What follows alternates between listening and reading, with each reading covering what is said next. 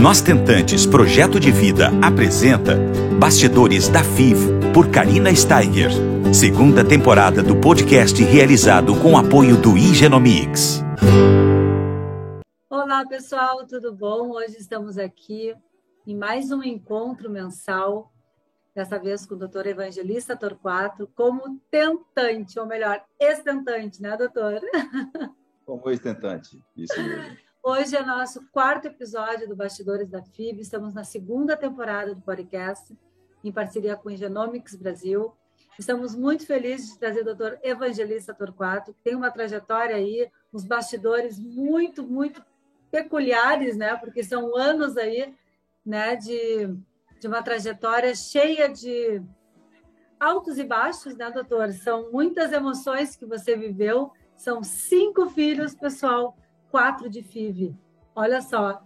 Isso não mesmo. é o máximo, isso é o máximo. Eu já tenho um podcast gravado na primeira temporada com o doutor Evangelista Torquato, onde ele contou um pouco a trajetória com maiores detalhes. Está na íntegra no SoundCloud, no Spotify. Vocês podem acompanhar. Mas hoje a gente vai querer saber um pouco dos bastidores que quase nunca foram revelados anteriormente. Está cheio de coisinhas aí que eu tenho curiosidade de passar para nossa audiência, doutor. Pode perguntar, hoje eu vou falar tudo. adoro, adoro. Então, eu sinto doutor, muita vontade contigo.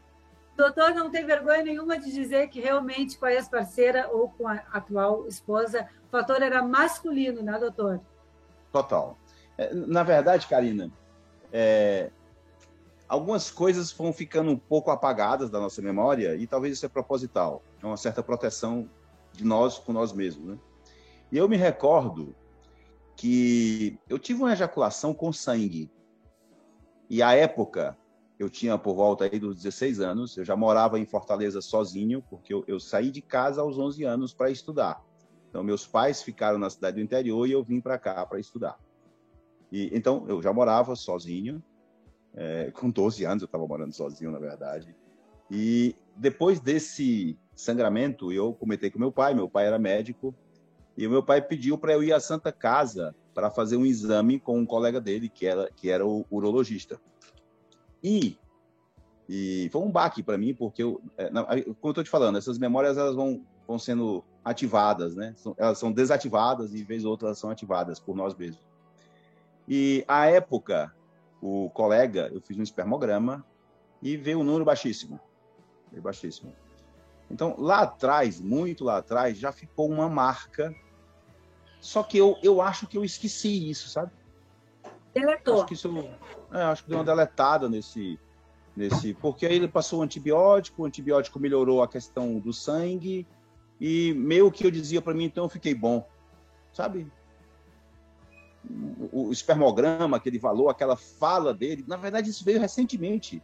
Aquela fala dele é, dizendo que, olha, o exame teu não é bom, voltou há uns dias atrás, eu pensando e Assim, ó, acho que foi exatamente por saber que eu ia participar daqui, teve um momento que eu, que eu pensei nesse momento, eu entrando na Santa Casa, conversando com ele e ele me colocando isso. Mas o fato é que eu, eu me dei cura, né? Depois dos 16 anos, eu tive que fazer o quê? Vou me dar cura, vou esquecer isso aqui, vou tocar minha vida. Bom, e aí, faculdade, casamento, é, já atuando na reprodução, e aí, vamos tirar o DIU aqui para ver se, se acontece. E até então as coisas ficavam muito claras para mim que talvez fosse acontecer, mas não aconteceu naturalmente depois do deal. E aí a gente realmente começou a, as tentativas, né?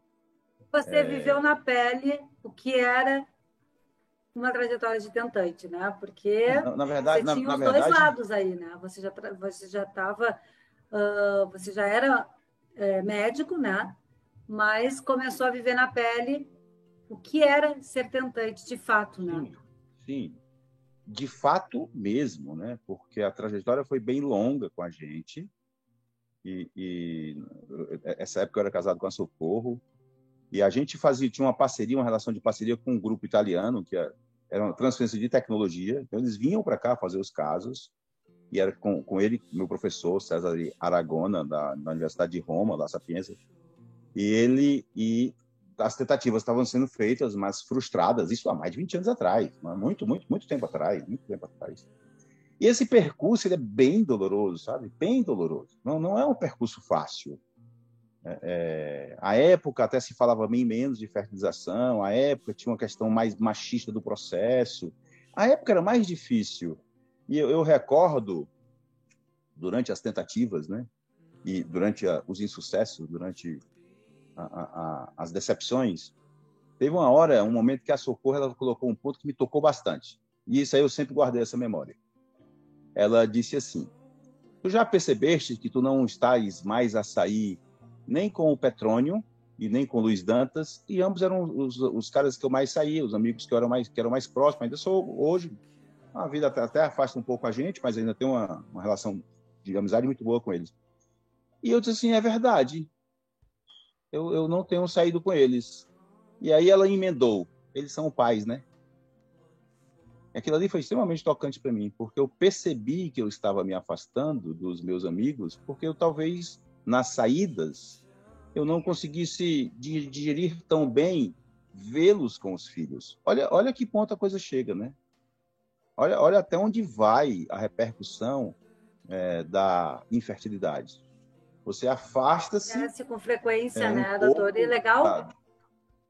Você vai afastando você tá falando. as pessoas. Legal você está falando legal você estar tá falando a parte masculina, porque isso acontece muito com as tentantes mulheres, né? A gente acaba é. se afastando do círculo de amizades, porque a fulana está com o segundo filho, tem festinha de um ano de outra, né? Chá de bebê, e aí a gente acaba se frustrando. E é legal saber que também os homens passam por isso, né? Ah, sim, sim, sim. Ó, ó poxa, é, aquelas piadinhas meio masculinas entre a gente, de quando a gente está engravida e está assim, roda de amigos com bebida, tem aquelas piadas, aquilo ali tem um impacto muito grande para a gente, sabe? É, é, é, o, homem é muito pouco sensível para essas coisas, muito pouco. Não, nós não temos nenhuma comparação com, com o universo feminino. É, é eu até digo muito, é como se as mulheres fossem muito superiores a gente em muitas coisas. Nossa, é uma, é uma diferença absurda. Então, aquelas brincadeiras do, do, do ambiente de bar, é, do ambiente masculino, elas tocam muito quem está com dificuldade. Elas tocam muito. É, é, me diz uma coisa. E, e, a gente vivenciou tudo isso, sabe? E, e, e não é fácil. Eu, eu, até digo muito hoje para para as minhas pacientes, eu faço uma vivência, uma vivência bem rápida com elas, que eu digo assim, ó, qual o problema hoje? É porque tu está aí nos 30, 35 anos, 36 anos, um pouco mais, às vezes um pouco menos também do que isso, e esse mundo é o mundo da gravidez. Porque assim, tu passaste lá pela festinha do ABC, tu passaste lá pela festa dos 15 anos, tu passaste pela entrada no vestibular, tu passaste pela, pela formatura, tu foste aos primeiros casamentos, e agora tu está indo para o aniversário dos filhos desses casamentos. Então, o mundo ao teu redor começa de fato a ficar grávido porque tu está nessa faixa etária de vida de ficar grávido. De ficar grávida e grávido, né? Então, isso dói, porque lá, lá naquele momento que tu tá lá no grupo do WhatsApp da família, aquela prima que tu já nem gostava muito dela, diz que tá grávida, aquele já te machuca um pouco. E eu, o que, que eu tenho para te dizer? É assim mesmo, poxa. É, é, é muito então, melhor a gente assumir as nossas. Reais. Mas a, gente assumir as nossas desqualidades, a gente acha ruim mesmo. Então eu achava ruim com a piada, é, eu achava, eu achei muito ruim quando me deparei com o afastamento dos amigos, porque eu não queria, eu não tinha essa, essa visão, né? Porque eu não queria vê-los com os filhos e eu não tenho filho. É ruim, dói. E aí eu, eu digo isso de uma forma muito tranquila, porque eu prefiro assumir. É assim mesmo. Infertilidade dói na alma da gente. Eu digo muito isso, infertilidade dói na alma da gente. Não é corpo, não é injeção, é dor na alma. E essa dor normalmente é uma dor muito mais dolorida, muito mais doída, muito mais impactante, muito mais para roubar a nossa energia. Doutor, só quem passa sabe essa dor, como é que é, né? Só quem passa sabe o que é essa dor. E, e bom, e aí muitas, muitas, muitas tentativas é, sem sucesso e tudo mais. E aí eu, eu, eu, confesso que teve um momento, e aí é uma outra coisa que eu falo muito para as minhas pacientes, porque teve um outro momento que eu disse assim, tô fora do jogo. Tô fora. E aí eu já tinha marcado aí sete, sete nãos. É muito. Olha, uma coisa que eu vou te dizer. Tinha um laboratório que a gente, que a gente fazia é, o exame, a gente sempre fazia lá, porque precisava que o hormônio saísse no mesmo dia e tal, tal. Então, a gente só fazia o exame lá. E aí, obviamente, também os betas eu fazia lá. E aí, quando eu ligava para saber do beta da Socorro, era mais ou menos assim. É, eu via que passava, né, telefone na época, né, e tudo mais, não era WhatsApp e tudo. E aí passava para a pessoa que me atendia sempre. E eu vou te dizer uma coisa, Karina. No alô da voz dela, eu sabia o resultado, se era positivo ou negativo. Eu acredito. A entonação Sabe? da voz, né? A entonação da voz. Nossa, eu consigo me recordar disso agora. Você aqui com o telefone, a, a mão tremendo um pouco, o coração disparado, assim, a sensação de que você pode é, desfalecer a qualquer momento, sabe? É, é, é incrível que isso mexe com a gente. É incrível como isso mexe com a gente. Nossa, muito. Eu, eu sabia quando ela dizia assim: peraí, doutor, que eu vou pegar o seu exame. Eu sabia nesse momento que o teste estava negativo. Loucura, Sabe? Né? É, é, é, muito impactante tudo isso. Doutor, Mas... me diz uma coisa. Tem aqui, tá? Uma observação que eu tô louca para te perguntar. Tiveste cinco filhos, quatro por FIV, tá? O primeiro foi o Gustavo, né? Batalhado e tudo. Depois vieram as trigêmeas, depois a pequenininha.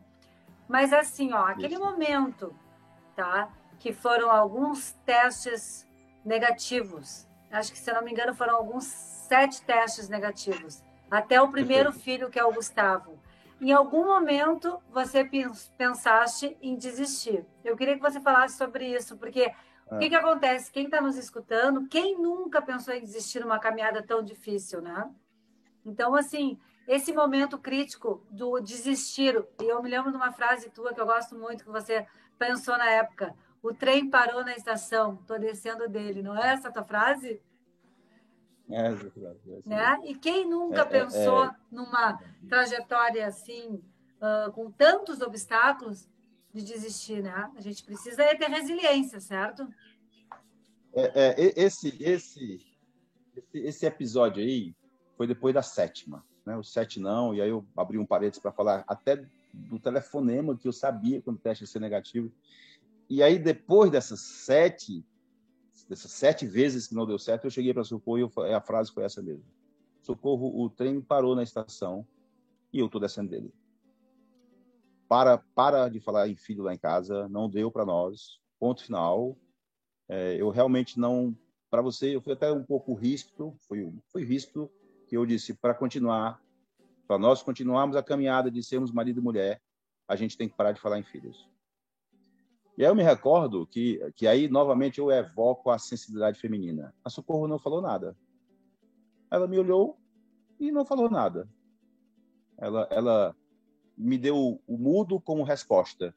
E aí, novamente, a gente né, entende, não, o mudo foi não. Então ela vai parar de falar. E, de fato, ela parou. Mas ela parou durante um ano durante um ano. Isso. E a gente estava tomando cerveja na praia, alguma coisa dessa natureza. E a conversa era outra coisa, depois a conversa parou, aí quando a conversa reiniciou, ela já colocou assim: se tu tentares como meu médico e não conseguir, aí eu paro de falar. Aí veio a resposta de um ano atrás.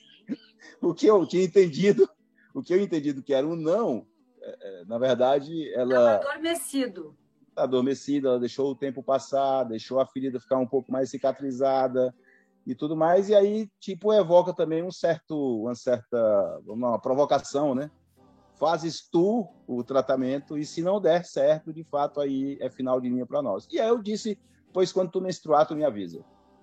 E, e, e, e no outro dia ela ela perguntou, tu te recordas de ontem? Eu disse, não recordo, eu estava bebendo, e tu me falaste aqui, mas eu recordo pode menstruar e me avisar. E aí começou tudo do novo, né? Oitava. E eu fiz tudo mesmo. Fiz tudo, tudo. Eu, eu aplicava os remédios, as injeções, tudo, punção, escolha do embrião. Nossa, eu consigo visualizar agora. O embrião era D3 na época, com seis células classe A, belíssimo. E eu disse assim: esse aqui tem que ir. E até hoje, eu nem sei se foi ele que engravidou, né? Mas até hoje para mim foi aquele embrião que eu vi no microscópio com seis células classe A sem nenhum fragmento. Para mim ele é o Gustavo. É, é, é, essa memória afetiva que eu tenho lá, para mim é o meu filho. Eu nem sei se foi. Maravilha. E depois desse primeiro, pessoal, tiveram aí trigêmeas, três é Marias. Verdade. Agora eu tenho um outro bastidores aqui, que até uma conversa anterior minha com o doutor, ele comentou que foi sempre muito comentado dentro da clínica, mas que ele não costuma revelar assim, uh, né, para um grande público. Eu quero que ele fale agora que uh, a, a companheira dele, né, a Socorro, na época, Uh, eu entendo ela porque eu passei por uma situação parecida. Acho que algumas de vocês vão nos vão se, se, se identificar também. Ela queria botar todos os na transferência embrionária, queria botar todos os embriões, os três. Eu já tive transferência embrionária que eu botei quatro, depois eu botei três e na minha nova doação eu botei dois. E quase me desquitei do Pedro e quase briguei com o médico, né? Então eu quero que o doutor fale como é que na época foi isso, porque ela queria, porque queria botar os três, né? E é. ainda teve uma frase da Socorro, que eu também gosto muito das frases do doutor, que ela disse: se você não colocar, eu vou te processar. É, eu super me identifico com essa frase também. É. me conta, é, doutor. É. E aí botou os três, né? É, a época a gente fazia tudo a fresco, não, não tinha embrião congelado, era muito pouco, o sucesso era muito menor. E aí eu recordo que eu funcionei e fui com ela no dia seguinte para um congresso em São Paulo, no navio e tudo mais. E aí, na volta, caía como sendo o quinto dia. E, e é muito interessante que a gente ficou sem notícia nenhuma, eu não quis notícia nenhuma é, é, de como estava o laboratório. E é quando, che quando chegamos em Fortaleza, era noite, isso era já mais de 21 horas, e aí eu liguei para o laboratório, pro laboratório não, liguei para o embriologista, disse assim, vai no laboratório, é, para ver se nós temos blastocistos. E caso tenha, tu me avisa que eu estou saindo do aeroporto e vou direto para o laboratório. E aí ele, um tempo depois, ligou e disse assim, tem três blastocistos excelentes, todos expandidos. E aí eu falei para o Socorro, Socorro, tem três blastocistos muito bons. A época, a gente pouco falava de blastocisto, era muito D3, só que assim, era a minha última tentativa, então vamos para tudo ou nada e ponto final. E eu disse assim, a gente vai colocar dois? Porque três é muito, três pode pegar e isso pode virar uma complicação. Aí assim, de forma nenhuma. Você vai colocar todos os três. Disse, não, dos três eu não vou colocar. Porque existe um risco. E aí é, você fica meio médico, meio paciente, né? Meu, ah, eu queria colocar logo os três para vir logo mais gente. Mas o médico não, mas três é muito, três tem complicação e tal, tal. Aí ela disse, ó, se tu não colocas, eu te processo. Como assim?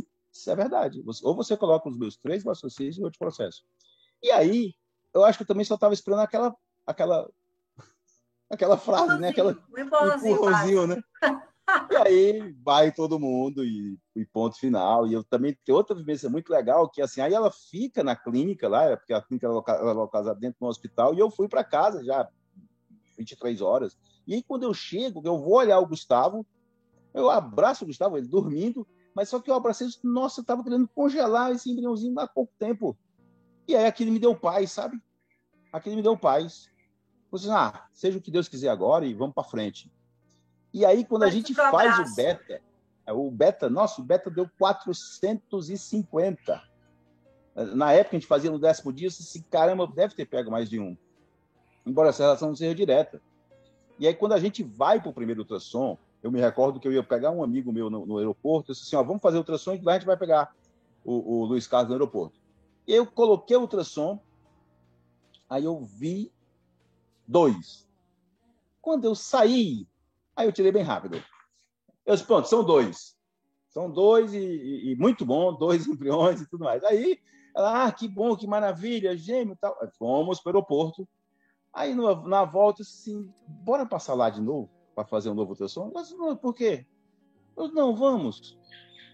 Só, só mesmo para eu ouvir lá um negócio. Aí eu re, fui repetir o ultrassom, né? Eu tinha acabado de fazer. Porque eu tinha visto o terceiro. Eu, eu sei que canto eu, eu de sei olho, que... de canto de olho, você já tinha visto o terceiro saquinho gestacional. Só que eu tirei rápido para não ver mais. Porque eu estava com medo de uma gravidez Nossa. Eu vi, mas Aí, eu fingi que não vi. É, eu, eu vi, mas fingi que eu não vi. Aí quando eu coloquei, eu disse assim, ó, esses dois aqui estão mais localizados no fundo do útero, mas tem um terceiro. E o terceiro é a clarinha. Na verdade, foi a primeira que nasceu, porque ela estava mais baixa, inclusive foi a que nasceu com 2 quilos, 2 e pouco, as outras nasceram com 2,300. E ela é mais miudinha também. E eu sempre faço essa relação, porque ela pegou um canto de mesma nutrição, talvez. Mas o fato é que assim, são três, não são dois. Tu tá, tá, tá grávida de trigêmeos, dizer que isso vai ser uma complicação, e você já começa a ficar muito doido com o que vai vir, né? E de repente, às vezes, nem precisa ficar doido, porque as coisas deram tão bem. Ela pariu com 35 semanas, crianças com entre 2,1 kg e 2,300. A Laura com mais de 2,300, sempre foi a maior. E aí, deu tudo certo.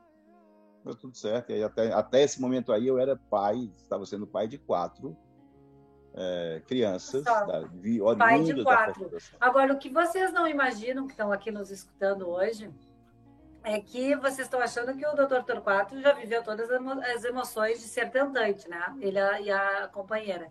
Só que não, depois ele teve ainda uma surpresinha da vida, né? Depois já com a atual companheira, a atual esposa. É, então, assim, imagina só, duas gravidez, quatro filhos, né? Tá de bom tamanho.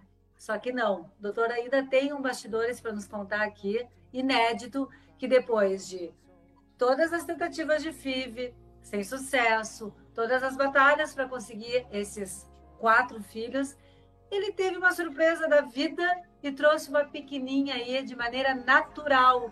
Quando que tu imaginou, hein, doutor, na vida não, isso? Não, não na, na, verdade, assim, eu, eu, eu cometi algum pecado com o pensamento em relação a Deus. Eu vou te dizer qual era. Olha, eu vou, vou, vou tô confidenciando isso porque eu gosto muito de você, eu me sinto sempre muita vontade de falar com você. Eu sei que vai ter um monte de gente escutando, mas como eu não estou ouvindo as outras pessoas, então eu estou conversando contigo Olha. aqui. Que é assim, eu já eu pegava me pensando, eu, eu, meu, meu casamento se desfez, mas felizmente nós temos uma relação maravilhosa, eu e a Socorro, nós, nós somos pai de quatro filhos e entendemos isso de uma forma muito boa. Trabalhamos juntos, inclusive.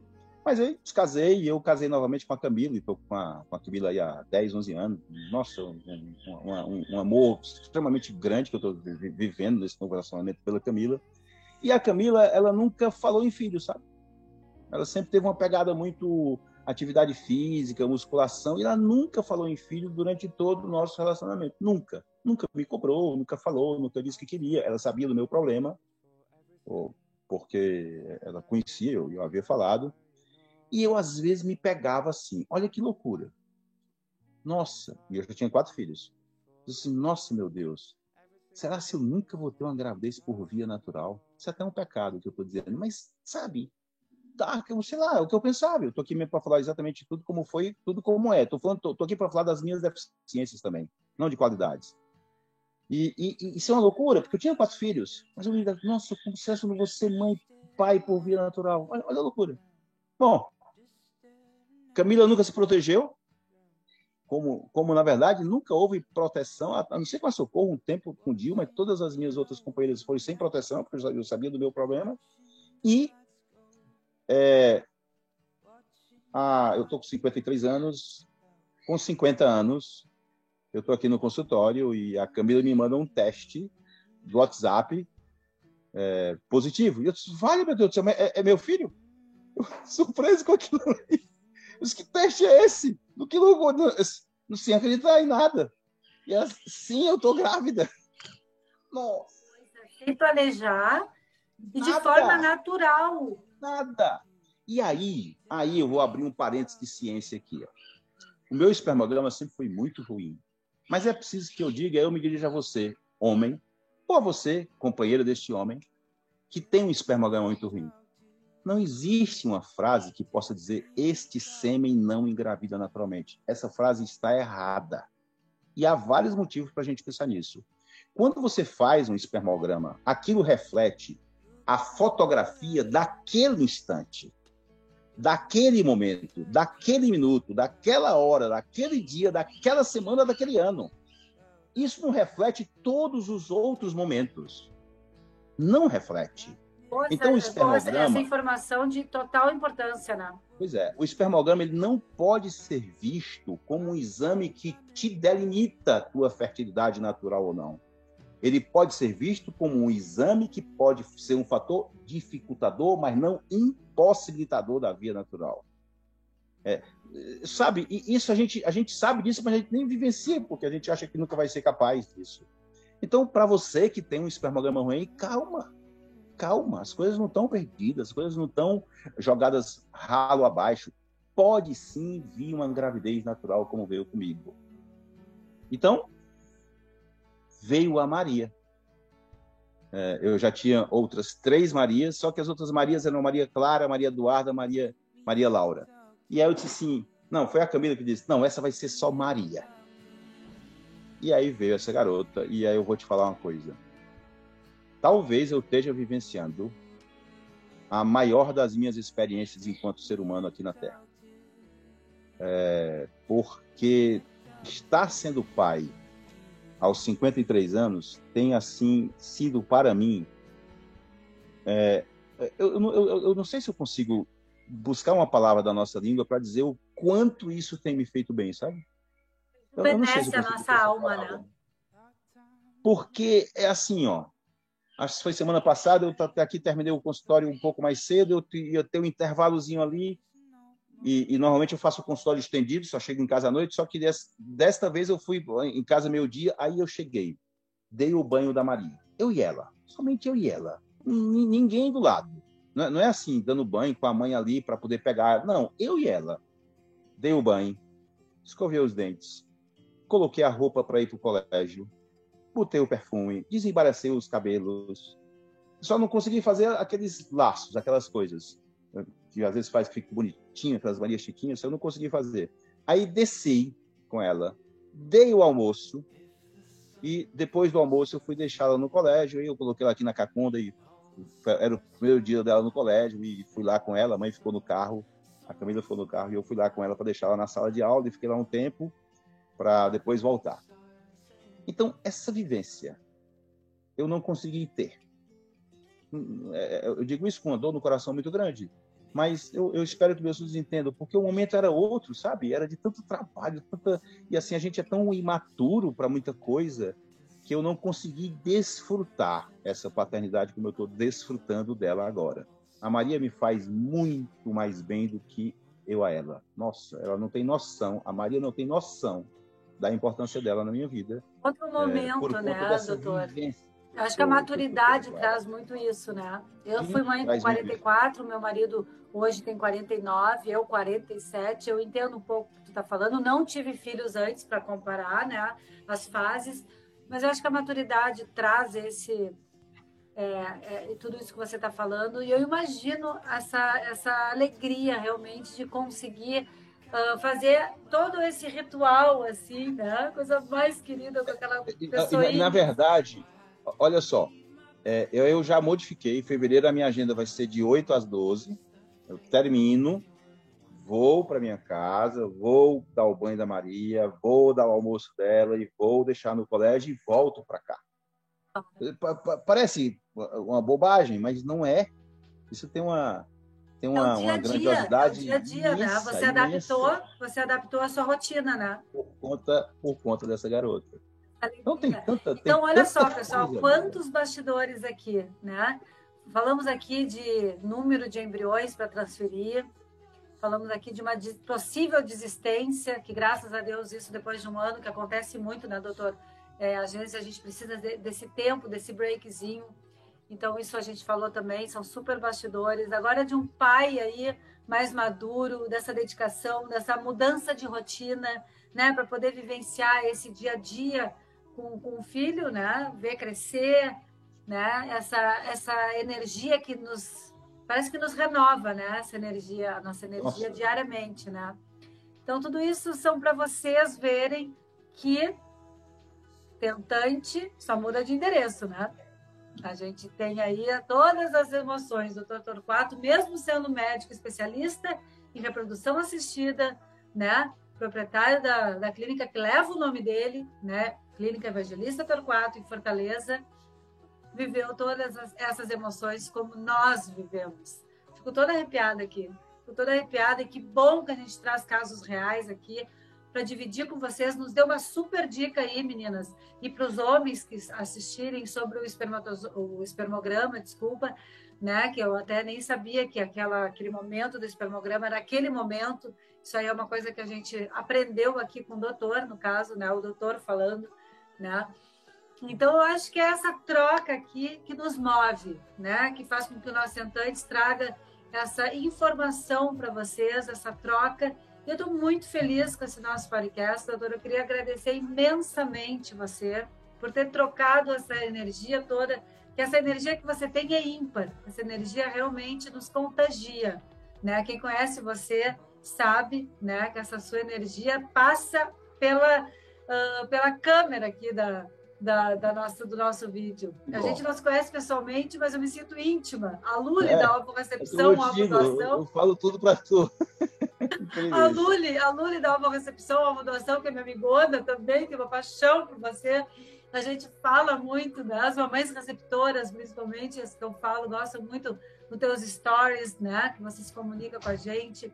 Então, é só gratidão a todo o teu trabalho, a todo o teu lado humano, doutora, teu lado humano, de, ter, de estentante, de que viveu tudo isso e divide com quem precisa. Divide com quem precisa, porque a gente precisa disso, de empatia, não é verdade? Empatia, na verdade, é um, único sentimento que nos diferencia de todos os outros animais. Então, ele precisa ser praticado minuto a minuto por todos nós. Pôr-se no lugar do outro, em qualquer que seja a situação. Isso é extremamente importante. E é uma vivência que você não, não adquire geneticamente. É no dia a dia. É no dia a dia, no minuto a minuto, na situação a situação, no face a face. Seja empático. Sinta a dor do outro como se ela fosse a sua. Isso faz muita diferença. Obrigada. Obrigado, garota. Muito obrigada. Um beijo para todos vocês. Beijo. tchau. tchau. tchau.